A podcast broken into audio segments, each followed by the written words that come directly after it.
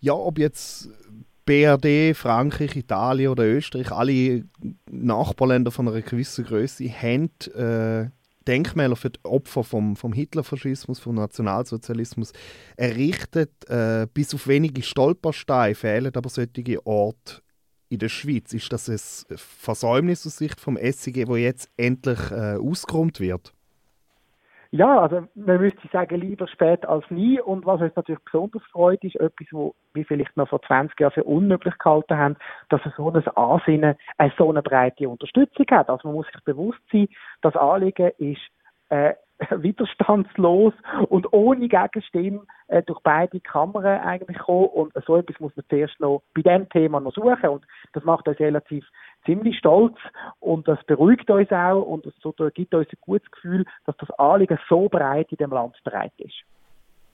Argumentation ist ja lang gewesen, ja, aber was geht uns das an als Schweiz? Was hat das äh, mit uns zu tun, von ganz rechter Seite? Zum Beispiel in Deutschland wird das ja auch gern genutzt äh, unter dem Argument, ja, aber das ist ja nicht unsere Generation gewesen, um äh, Debatten über die Shoah generell abzuklemmen.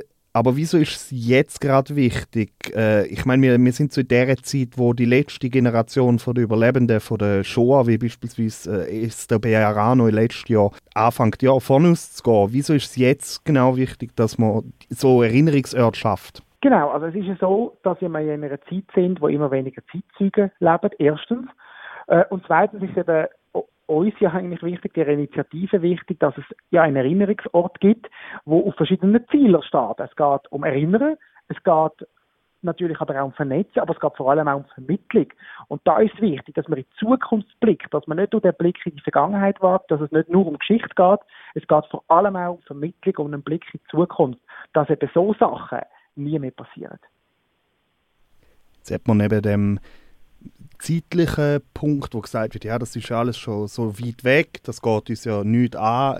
Gerade in der Schweiz ja häufig also ein bisschen der geografische Vorschub, äh, dass man sagt, ja, aber wir sind ja nicht am Morden beteiligt gewesen, also bräuchte es auch keine Gedenkstätte oder keine Gedenkkultur. Es fängt ja schon an, wenn man irgendwie einen Berger-Bericht hat, wo das wie eine Netzbeschmutzerei behandelt wird. Äh, ist das ein legitimer Punkt, wenn da Leute in der Schweiz sagen, ja, bei uns geht das gar nicht an? Also absolut, dass es nicht legitim ist, das ist ja sonnenklar. Was mich mehr, mehr überrascht hat, dass im Rahmen von dieser Diskussion genau die Diskussion, die man aus früheren Zeit kann, nicht aufgekommen ist. Und da muss man einfach vielleicht auch der Schweiz als Ganzes mal ein Kränzchen widmen. Wir sind vielleicht weiter wie der damaligen Debatte. Ich meine, stellen Sie sich vor, können Sie sich vorstellen, dass man vor 30 Jahren, vor 20 Jahren so eine einstimmige Haltung gehabt hätte zu dem Thema? Ich hätte mir das nicht können vorstellen. Das heißt, wir sind heute weiter äh, wie, wie noch vor ein paar Jahren und es zeigt sich eben auch gerade in der Diskussion, dass eben genau die Stimmen äh, äh, wo vielleicht irgendwo in, in, in Kommentarspalten doch zu finden sind, aber jetzt nicht im Mainstream oder wie oder sehr laut sind, dass es die sehr viel weniger gibt. Das zeigt, wir sind weiter, das zeigt, wir haben das Bewusstsein für Erinnerung äh, und das finden wir extrem wichtig. Ja, das ist ja auch sehr spannend, weil die beiden Motionen, wo, wo das fordern, ja von, von völlig politischen ähm, Pol kommen, also der eine aus der SVP, der eine aus der SP. Es scheint sich also schon etwas da zu haben. Wenn man jetzt aber die ganzen weiteren Anlässe äh, anschaut von der äh, ja, von den Opfern vom Hitlerfaschismus, die einen Bezug zur Schweiz haben, zum Beispiel Gaston Dreher und Kurt Preuß, ähm, der Herr Preuß ist, ist äh, im 38 nach dem Novemberprogramm noch ausgewiesen worden. Ähm, der Gaston Andrea ist aufs deutsch besetzte Frankreich ausgewiesen worden. Der Herr Preuß ist im KZ Großrose ermordet worden. Der Herr Dreher in Auschwitz. 30.000 Leute sind am Einreisen gehindert worden. Das tönt aber eigentlich schon danach, als das sind ja Sachen, die sind nicht wirklich allgemein bekannt. Es klingt eigentlich so, als hätten wir eine sehr, sehr, sehr schlechte Erinnerungskultur in diesem Bereich. Dass man noch einiges muss machen an der Erinnerungskultur der, der Erinnerung ist klar, sonst bräuchte sie auch in den Gedenkort nicht. Der Gedenkort ist genau für das eigentlich denkt, dass man genau die blinden Flecken vielleicht eben kann aufheben, dass man genau dort kann ansetzen, wo eben noch, äh, noch Lücken gibt, wo genau dort, wo noch gewisse Mangel eigentlich besteht äh, in der Erinnerung. Und wie gesagt, Sie haben sie auch angetönt, Es ist ein breiter Schulterschluss in der Politik. Man muss sich mal vergegenwärtigen, äh, die Emotion äh, vom SVP-Nationalrat Fredier im Nationalrat ist von einer großen Mehrheit von, vom Nationalratsmitgliedern unterschrieben worden.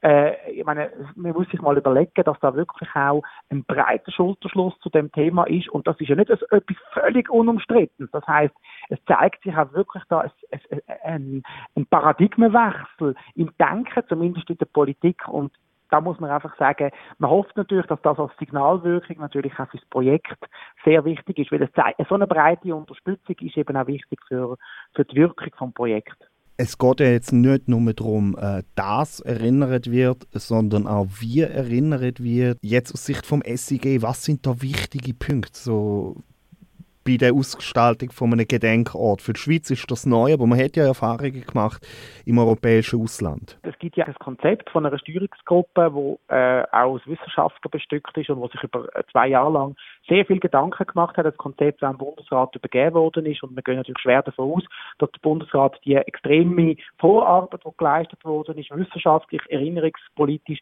wird brauchen in der Umsetzung. Und das Konzept ist eigentlich auf drei Pfeiler gebaut. Es geht um Erinnern, es geht um Vernetzen und es geht eben um Vermittlung. Und die drei Sachen, die müssen Teil sein von dem Projekt. Und ganz klar, äh, wenn man von dem, sagen jetzt mal, wenn es einen Ort gibt für das Projekt, dann muss es die Bundeshauptstadt sein, das ist auch ganz klar. Und es sollte nicht nur ein Mahnmal sein, es sollte ein Ort sein, wo man sich eben kann erinnern kann. Und es sollte ein Ort sein, wo man eben ich kann in die Zukunft schauen, wo zukünftige Generationen etwas, etwas dazu lernen. Das ist eine, die Rahmenbedingungen müssen zwingend erfüllt sein, dass das Projekt eben auch Erfolg hat.